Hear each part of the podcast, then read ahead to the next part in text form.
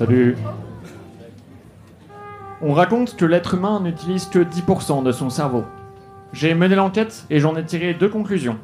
Un, c'est faux. C'est une fable inventée par des auteurs de science-fiction qui sont prêts à tout et n'importe quoi pour coucher avec Scarlett Johansson. Deux, c'est faux pour tous les êtres humains, sauf un. Moi. Et franchement, 10%, pour être honnête, je trouve que ça fait déjà beaucoup. Mon métier est de résoudre des enquêtes. Mon cerveau est mon principal outil. Et quel gros outil. Mais ce n'est pas la taille qui compte, c'est le pourcentage. Et le mien est tout petit. J'avoue être fatigué de réfléchir en permanence. Je veux trouver la paix, la sérénité, cette quiétude de l'âme, et aussi chiller dans mon jardin avec des gonzes. Mon médecin m'a conseillé un médicament pour réduire les capacités de mon cerveau, pourcentage par pourcentage. Ça coûte un pognon de dingue, mais heureusement, ce n'est pas mon pognon, c'est remboursé par la Sécu. Le procédé peut durer plusieurs mois, mais je voue une confiance absolue au résultat. Je commence le traitement qui me permettra de ne plus jamais avoir à réfléchir à des sujets compliqués, comme le réchauffement climatique ou les gilets jaunes. Je suis à 9% des capacités de mon cerveau. Je suis furieux. Le prix de l'essence a encore augmenté. Je n'ai pas le permis, mais c'est une question de principe. Ni les deux, je rejoins les gilets jaunes. Ils ne savent peut-être pas s'habiller, mais leur colère semble légitime. 8%. Il s'avère que j'avais tort. J'ai découvert une formidable chaîne de télévision qui s'appelle BFM TV et qui m'a appris que les gilets jaunes étaient violents. J'ai donc décidé de rejoindre les CRS, qui sont sûrement beaucoup plus pacifistes. J'ai tiré au flashball sur énormément de civils. J'avoue que certains d'entre eux n'avaient rien fait pour le mériter. Mais mes actes ne sont pas restés sans conséquences. J'ai été promu.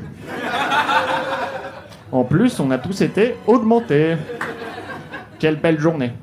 Je n'ai jamais été aussi sûr de moi, aussi paisible. J'essuie le sang sur ma visière et m'allume une gauloise. Le monde irait beaucoup mieux si, comme moi, les gens se posaient beaucoup moins de questions. 5%. Il s'avère que je n'avais pas tout à fait raison. La violence n'est pas la solution. Et c'est pour ça que j'ai lancé une cagnotte pour soutenir le boxeur gilet jaune qui a tabassé un policier. Il me semble que c'est la chose la plus logique à faire. 4%. J'ai fait interdire ma cagnotte et j'en ai lancé une autre pour soutenir les forces de l'ordre. 2%. Il s'avère que j'avais raison depuis le début. Le réchauffement climatique n'existe pas. Notre bonne vieille Terre se porte à merveille. D'ailleurs, elle est plate. Et nous ne sommes jamais allés sur la Lune. J'ai de plus en plus de mal à supporter les gens qui ne pensent pas comme moi. Je décide donc de me lancer dans une carrière politique. 1%. J'ai été élu président de la République. Et je veux construire un mur entre la France et les Gilets jaunes.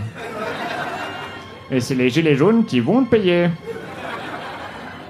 Les experts me disent que c'est impossible, mais je ne fais plus confiance à la science, qu'elle soit politique, sociale ou médicale. Je jette immédiatement mes médicaments à la poubelle.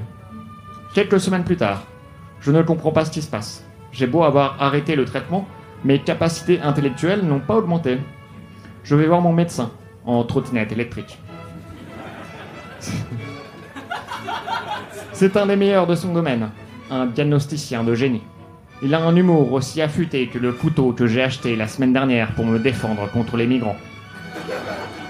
Je n'y peux rien. Si je suis con, c'est la faute aux médicaments. Il entre dans le hall, ses dents de sa canne pour marcher. Il ressemble très pour trait à Hugh Laurie. Bonjour, docteur Maison, lui dis-je. Comment allez-vous aujourd'hui? Allez vous faire foutre, Froussin, me répond-il. Ah, son sens de la répartie. Je lui explique la situation. Je dois être honnête avec vous, me dit le docteur Maison. Personne n'utilise son cerveau à seulement 10%. Même pas vous. Vous n'avez rien de spécial, monsieur Froussin. Je le prends un peu mal. Il continue. Les médicaments que je vous ai prescrits étaient des placebos. J'ai pas compris, lui réponds-je. Qu'est-ce que placebo vient faire là-dedans? Comme tout le monde, je suis un grand fan. Mais comme souvent, je ne vois pas le rapport. Le docteur Maison me répond.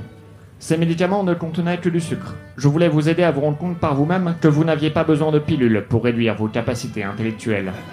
Toutes les décisions que vous avez prises vous appartiennent, Froussin. À vous et à vous seul. Je sors du cabinet, ému par le discours du docteur Maison. Quel homme formidable. Au revoir, docteur, et merci, lui dis-je en le saluant. Allez vous faire foutre, me répond-il encore.